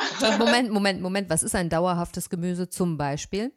Also zum Beispiel ewiger Kohl, den pflanzt man einmal, das ist eine Staude und hat dann Kohlblätter, die man tatsächlich, also das ist zum einen äh, ist es äh, nachhaltig, zum anderen ist es auch sehr zeitsparend. Also so ein bisschen äh, in die Permakultur reingehen und sagen, ich baue was an, was ich nicht jede Woche, jedes Jahr neu pflanzen muss, sondern was ich ähm, äh, dann auch dauerhaft äh, im Garten haben kann. Mhm. Gut, mhm. jetzt kann das Mikro weiter wandern. Unbedingt das Regenwasser auffangen und dann damit ja, geben. Richtig. super. Ja, ja. Bereich Kinder. Hm, also Bereich Kinder, ja, so klein wie möglich anfangen, ähm, ihnen alles zu zeigen. Hm, mhm. Was können wir denn machen? Also nicht immer Süßigkeiten kaufen, wenn man unterwegs ist, sondern vielleicht einfach die Süßigkeiten einpacken. Dann gibt es ja diese tollen Fruchtmuse, äh, die man da so und so verpacken, zu Quetschis heißen die, das einfach lassen, sondern den Kindern einfach selber einen Apfel pürieren und den geben. Das, das finden die auch toll, wenn die sehen, dass man das macht. Äh, was kann man noch? Bereich Kinder. Wiederverwendbare Windeln. Ja, mhm. auf jeden Fall auch Stoffwindeln, genau. genau. Eis selber machen. Ja. Ähm, alles Mögliche. Darauf achten gleich, im Prinzip gleich so erziehen, dass alles gar nicht brauchen, was es im Supermarkt gibt, sondern dass sie da ähm, ja. ohne schon von vornherein auskommen. Sehr gut. Wie sieht es zum Thema Reisen aus? Reisen. Ähm, das gilt, da gilt das wie mit der Vorratshaltung vielleicht überlegen, tatsächlich muss ich so weit reisen, äh, kann ich vielleicht auch mal auf eine Flugreise verzichten. Zug ja, fahren. ich glaube, das sollte man mit, mit dem Zug fahren, hm, mhm. sollte man man überlegen. Vielleicht ja. auch kann ich ein Jahr äh, mit dem Urlaub mal aussetzen und dafür im nächsten Jahr längere Zeit Urlaub nehmen und die Reise langsamer machen mit der Bahn. Ja. Ähm, machen ja jetzt auch viele und machen da sehr gute Erfahrungen. Bereich ja. Schule und Büro. da ähm, ähm, Buchumschläge aus äh, Zeitungen selber basteln zum Beispiel oder also und auf jeden Fall auf äh, ökologische, ökologische Blöcke zurückgreifen. Mhm. mhm. Das Papier. Ja, genau. Ja, funktioniert genauso. Genau. Nichts ausdrucken, was nicht sein muss. Genau. Bleistift Bleistift schreibt immer. ja. So, und der letzte Punkt wäre die Vorratshaltung. Da haben wir ja schon viel zum Einfrieren gesagt. Habt ihr noch einen Tipp? Ein, einkochen, einmachen finde ich eigentlich also auch, wie gesagt, das äh, Saisonale wirklich so äh, zubereiten, dass, dass man es eine Zeit lang aufheben kann. Eben mit Einkochen äh, und Einmachen Marmelade oder aber auch, was ich ganz cool finde, ist Trocknen. Das kann man ja auch mit den Kräutern machen, dass man die tatsächlich trocknet und dann äh, in Glasbehältern aufbewahrt. Da kann man dann im Winter auch mit oder das ganze Jahr über natürlich schön mit würzen. Muss man auch keine ähm, Würz, anderen Gewürze noch mit äh, kaufen. Ja. Geht auch mit Obst. Geht auch mit Obst, genau. Trocknen ist immer gut. Ja, die gute alte Apfeltrocknung, die man früher gemacht hat, ne? dass man die Äpfelscheiben einfach aufgefädelt und getrocknet hat, habe ich ja. als Kind wahnsinnig gerne gemacht. Ich weiß nicht wieso äh, und kann deshalb sagen, das funktioniert also wirklich tadellos. Ja. Ganz einfach zu machen, genau. Mhm. Ja, vielen Dank für die Tipps. Ich würde gerne noch mal hören, was eure persönlichen Grenzen sind oder waren? Also wie weit würdet ihr für Klima- und Umweltschutz gehen und wo wäre für euch Schluss? Mhm. Also bei mir war die Grenze, ich habe tatsächlich mal ein Jahr komplett ohne Auto ausprobiert, da waren die Kinder noch kleiner. Das war für mich eine Grenze. Also da habe ich dann gesagt, okay, ähm, das geht bis zu einem gewissen Grad, aber äh, wenn man dann noch arbeitet dazu, also mir war dann das Auto doch heilig. Ich habe mir tatsächlich wieder eins angeschafft. Ähm, wir versuchen es ähm, so weit es geht zu vermeiden, mit dem Auto zu fahren, aber das war für mich eine Grenze, wo ich einfach gesagt habe, ähm, es geht äh, teilweise zeitlich und kräftemäßig sogar gar nicht, weil mhm. allen zu kaufen und die Kinder überall dahin zu bringen, wo sie wollen. Mhm. Geht mal an Christine weiter.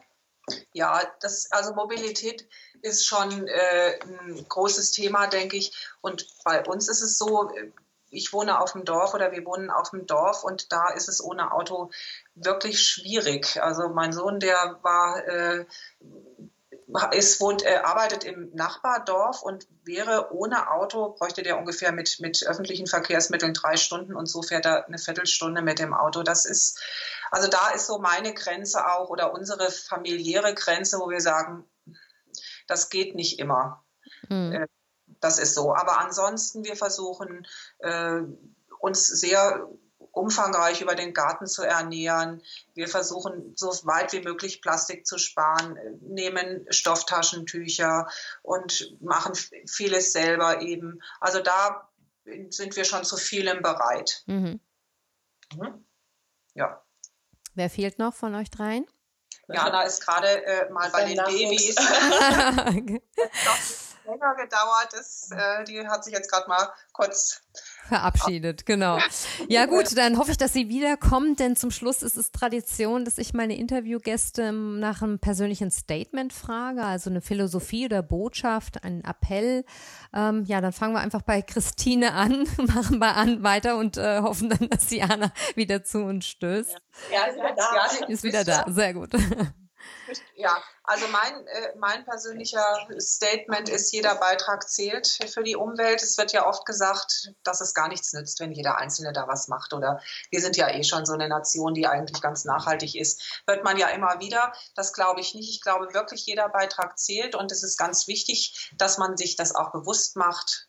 Das ist mein Statement. Mhm. Ähm, mein Statement ist ähm, Back to the Roots.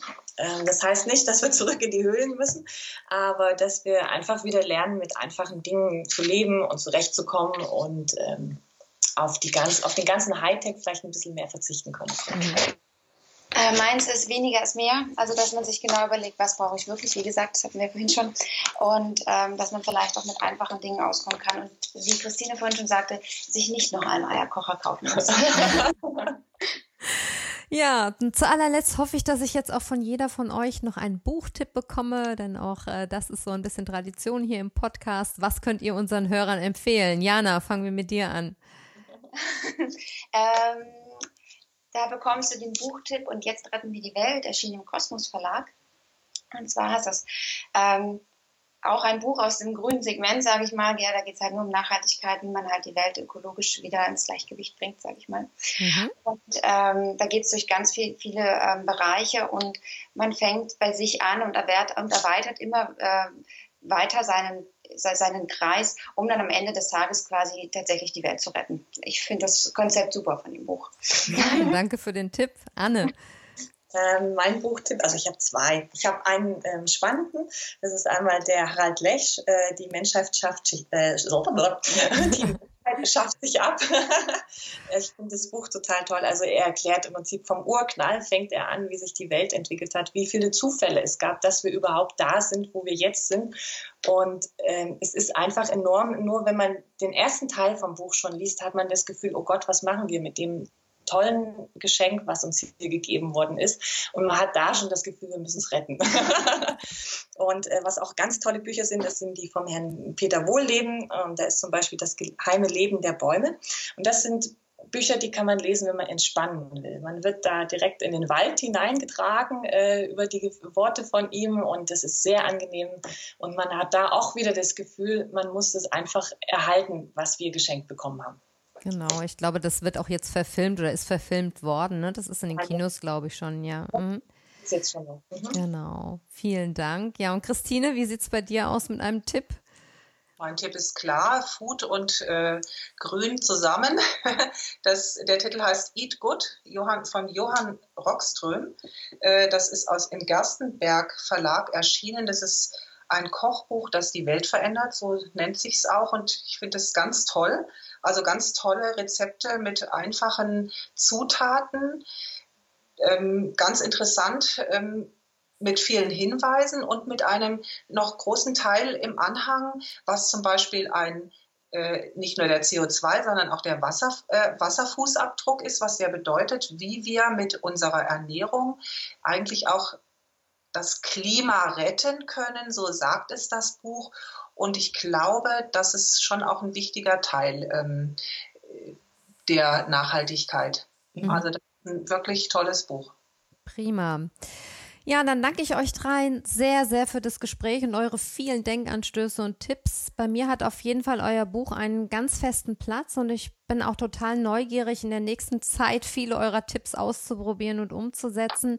Ich werde den Link zum Magazin und die Buchdaten, aber auch eure Buchtipps und so weiter in die Shownotes packen und wünsche euch allen jetzt erstmal alles, alles Gute. Freue mich jetzt schon auf eure nächsten Projekte. Vielen Dank. Danke. Ja, das war also mein Interview mit Jana, Anne und Christine und ich glaube, ich habe nicht zu viel versprochen. Bitte hinterlass mir unbedingt auf Instagram Carlas Welt einen Kommentar, wie dir das Interview gefallen hat und sehr, sehr gerne kannst du dort auch deinen persönlichen Nachhaltigkeitstipp teilen oder erzählen, was du tust, um deinen Alltag ein bisschen grüner zu machen. Denn jeder geteilte Tipp findet vielleicht irgendwo mindestens einen Nachahmer und so finde ich, kommen wir alle Stück für Stück voran. Ich danke dir auf jeden Fall fürs Zuhören und für deine Zeit und schicke dir liebe Grüße, deine Carla.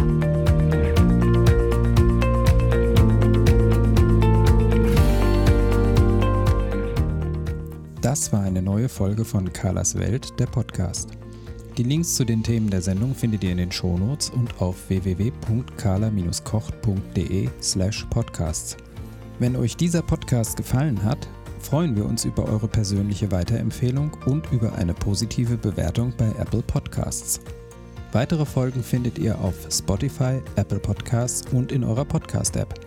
Carla findet ihr unter Carlas Welt und Carla kocht auf Instagram, Facebook und Twitter. Vielen Dank fürs Zuhören und bis bald.